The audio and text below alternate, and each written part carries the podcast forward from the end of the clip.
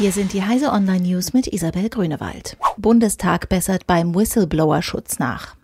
Mit fast einem Jahr Verspätung hat der Bundestag am Donnerstag kurz vor Mitternacht einen Gesetzentwurf verabschiedet, mit dem er die EU-Richtlinie von 2016 zum Schutz von Geschäftsgeheimnissen im nationalen Recht umsetzen will. Eine Information gilt demnach nur dann als Geschäftsgeheimnis, wenn der Antragsteller ein berechtigtes Interesse an einem entsprechenden Schutz geltend machen kann. Whistleblower oder Journalisten werden darüber hinaus nicht als Rechtsverletzer oder Beihilfe eingestuft, wenn sie Geschäftsgeheimnisse öffentlich machen.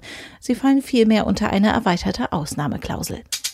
Klimavorteile von Elektroautos. Forscher von zwei Fraunhofer-Instituten haben untersucht, ob Fahren mit Strom CO2-Emissionen vermeidet.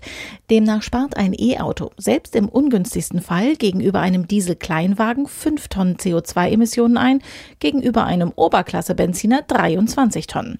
Relativ gesehen liegt die CO2-Reduktion durch E-Mobile zwischen 28 Prozent und 42 Prozent, berichtet Technology Review.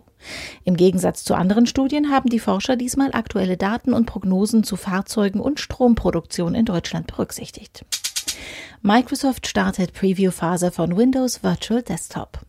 Unternehmen können Microsofts virtuelle Desktop-Umgebung in der Azure Cloud jetzt testen. Der neue Service stellt einzelne Anwendungen oder auch komplette Desktops in der Cloud bereit. Via Remote Desktop Protokoll können diese dann aus der Ferne genutzt werden. Ein interessantes Feature des Windows Virtual Desktop?